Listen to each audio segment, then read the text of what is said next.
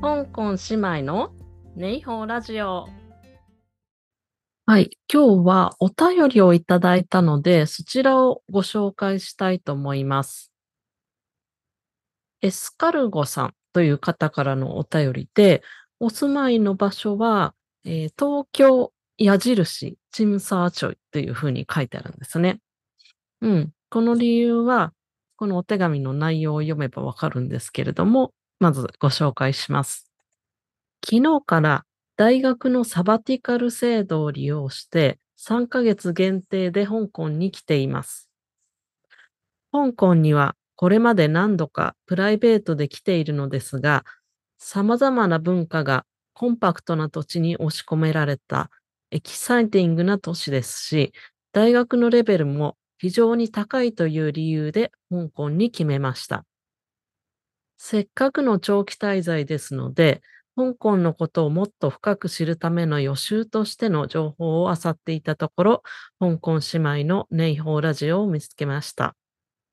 これから香港に滞在する人が知りたい情報を発信されていて、お二人の幅広い経験と教養の深さもあり、楽しく聞かせていただいています。平日は仕事がありますが、現代アートが好きなので、休日はギャラリーを回ってみたいと考えています。もちろん M プラスは何度か足を運びたいと思っています。過去のエピソードでも取り上げられていましたが、特に最近おすすめの場所があれば取り上げていただけると嬉しいです。あと、現地でのコミュニティを広げるための方法や機会などを教えていただきたいです。という内容です。エスカルゴさん、ありがとうございます。サバティカルを利用して3ヶ月限定で来ている。すごくいいですよね。結構海外に旅行に行ったりしていると、ちょっとね、もうちょっと長くこの土地に住みたいなって思うことあると思うんですよ。で、これが実現されているというか、本当に3ヶ月っていい期間だなと思いますね。うん。存分にこれは楽しんでいただきたいなと思います。で、えっと、質問としては、まあ、2つあるっていうことですよね。まずは、えー特に最近おすすめの場所っていうことなんですけれども、そうですね。これ、まあ、美術館とか、あとはギャラリーで言うと、本当にその展示によるという感じになってしまうんですけれども、まあ、過去にこう多く紹介したところなんかで言うと、この子にも書いてあるね、M プラスとか、あとここ紹介したかなどうかなあの、香港ミュージアム・オブ・アート。これはチムサーチョイ側にありますよね。え香港芸術館というところですけれども、あとは香港島側の大根とかですとか、大きめなところですと、そういったところがありますよね。で、あとは、あの、小さいところで、私が割とよく行くのは、ブルーロータスギャラリーとか、パラサイト。これは、あの、香港島側ですね。あとは、オサージュギャラリー。これは、クントンっていうカオロン側にあるところですね。で、あとは、これね、あの、最近おすすめというか、私もまだ、あの、研究しきれてないんですけれども、ちょっと、あの、ウォンチュッハンって、黄色いという字に、竹という字に、半は、あの、行動、えー地下行動とかの、こうという字で、そのウォンチュッハンって、香港の南の方にある、あの、場所なんですけれども、この辺りにね、あの、最近ちょっと行ってみたいなと思うギャラリーを調べると、割とここにあったりするので、もしかしたら、あの、面白い場所なのかもしれないなと思ってます。あの、実際にあるギャラリーには、1回行ってみたんですけど、ちょっと実は、あの、その日、ギャラリーがちょうどクローズしてて、外から眺めるだけになっちゃって、あの、見にちゃんと見に行けてないので、まだご紹介してなかったんですけれども、この辺りにもありますね。で、あとは以前、あの、ハートキャッチという会社の西村真理子さんと島掛博さんというふうにお二人をこの番組におまけお招きした時に、ご紹介した愛称なんずかというギャラリーなんですけれども、ここが8月に移転されていて、で、ランドマークの中にね、あの、オープンしてるんですよね。で、これ最初の、あの、展示はもう終わっちゃってるんですけれども、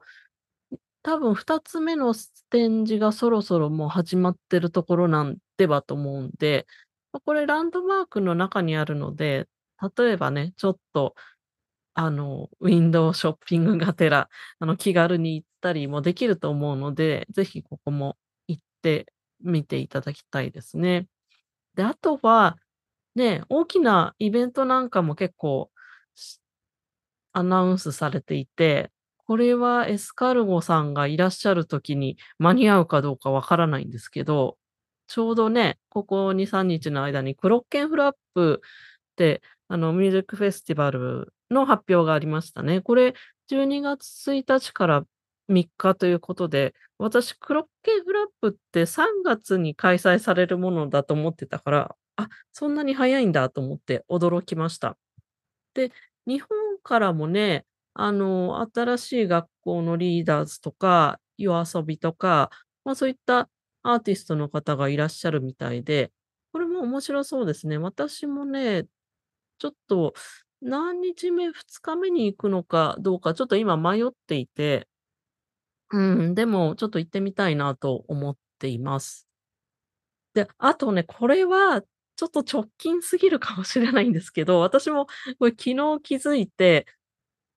面白そうだなと思って申し込んだものがありましてこれはね、パラサイトって先ほどお伝えしたギャラリーの開催するイベントで、ま、9月24日っていうことなので、もうすぐね、あの、日曜日なんですけれども、ええ、Afternoon Stroll in Quarry Bay っていうタイトルのイベントなんですよね。で、内容がフランクタン・カイユーさんというアーティストの方と一緒に、このクォーリーベイを回って、で、その参加者も色々記録したりとかして、その、まあ、巡った様子をジンの形で作成しますっていうワークショップなんですよ。で、これ以上詳しいことはよくわからないんですけども、なんか面白そうだなと思って、というのも、あの、クォーリーベイのあたりって私も散歩したり、このパラサイトにね、行ったりして、あの、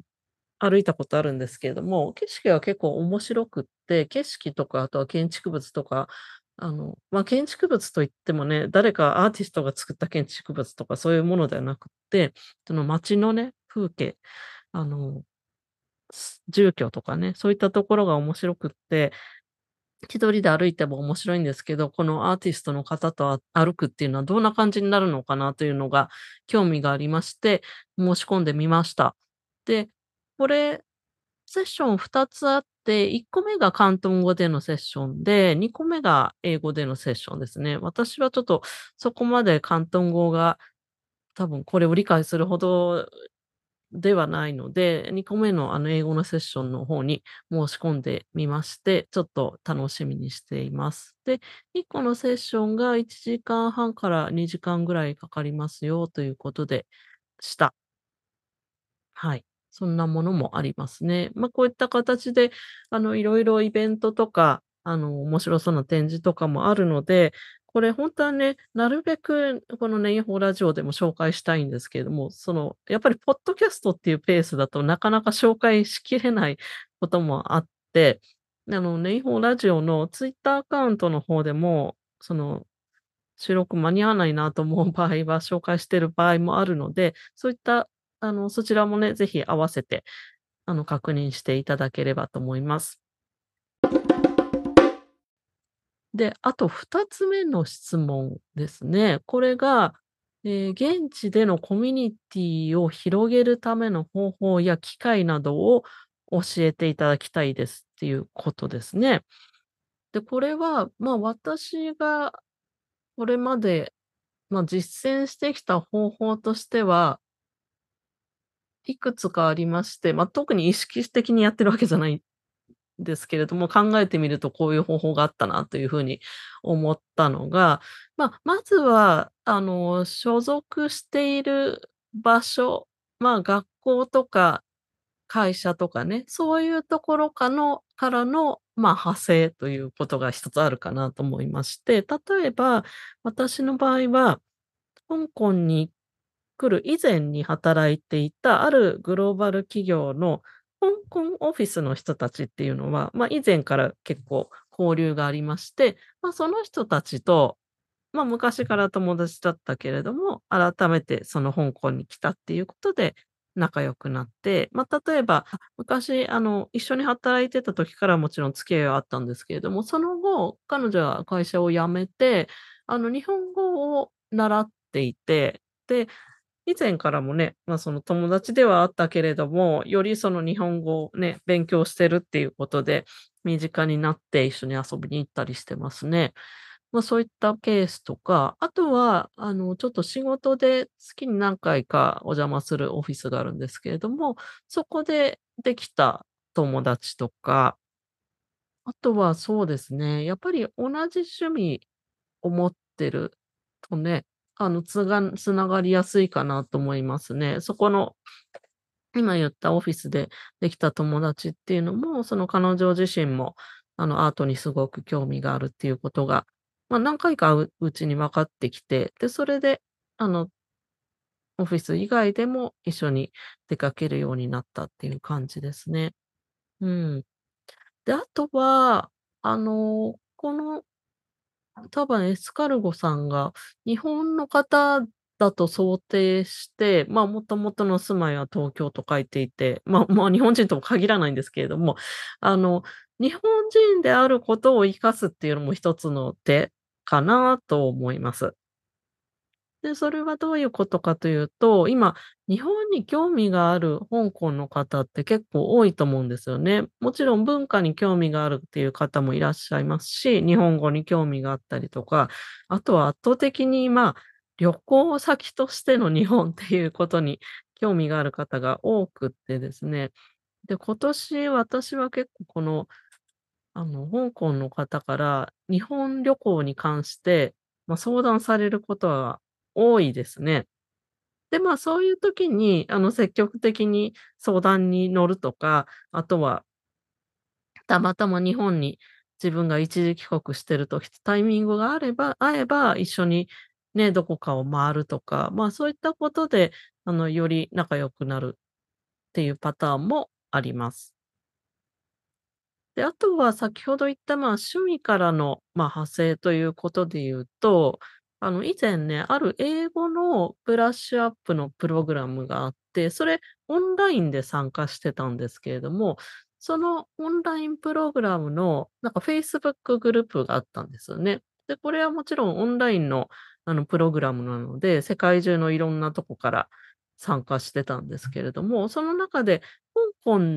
の方々、香港に住んでる香港の方々も何人かいて、で、じゃあ、せっかくだから、あの、香港にいるメンバーで会おうよっていうことで、その、会ったこともありました。で、その後ね、あの、その中の1人がちょっと他の国に、あの、行っちゃったりしたこともあって、えっと、ただ、その Facebook での付き合いは、やり取りは続いてますね。そういった形の出会いもありましたし、あとはね、あの、よく行く本屋さんの、あの、店長さんがとね、これ前エピソードで話したこともあったかもしれないんですけれども、ちょっと文通みたいな感じでね、お手紙のやり取りをさせていただいてたこともあったりして、まあ、そういう、ま、趣味を通じて派生するっていうのは、仲良くなりやすいのかなという風に思います。まあ、例えばそういう文系的な趣味だけじゃなくてね、例えば、あの、一緒にハイキング行くとかね、そういったことでもいいと思いますけれども、うん、特にやっぱりこの方は3ヶ月限定っていうことであまり時間もないから、もしかしたらその所属している大学の関係で見つけていくっていうのが一番手っ取り早いかもしれないなというふうに思いました。はい。エスカルゴさん、お便りありがとうございました。ネイホーラジオでは皆様のお便りをお待ちしております。宛先は Twitter アカウントまたはポッドキャストの説明文にフォームへのリンクをつけてありますのでこちらからフォームに入力していただいても構いませんしまたはメールでそのままネイホーラジオの宛先に送っていただいても構いません。ネイホーラジオの宛先は、えー、ネイホーラジオ at gmail.com になりますが、アルファベットで neihou radio at gmail.com になります。こちらにご連絡ください。では、ハチキン、下次见。またね。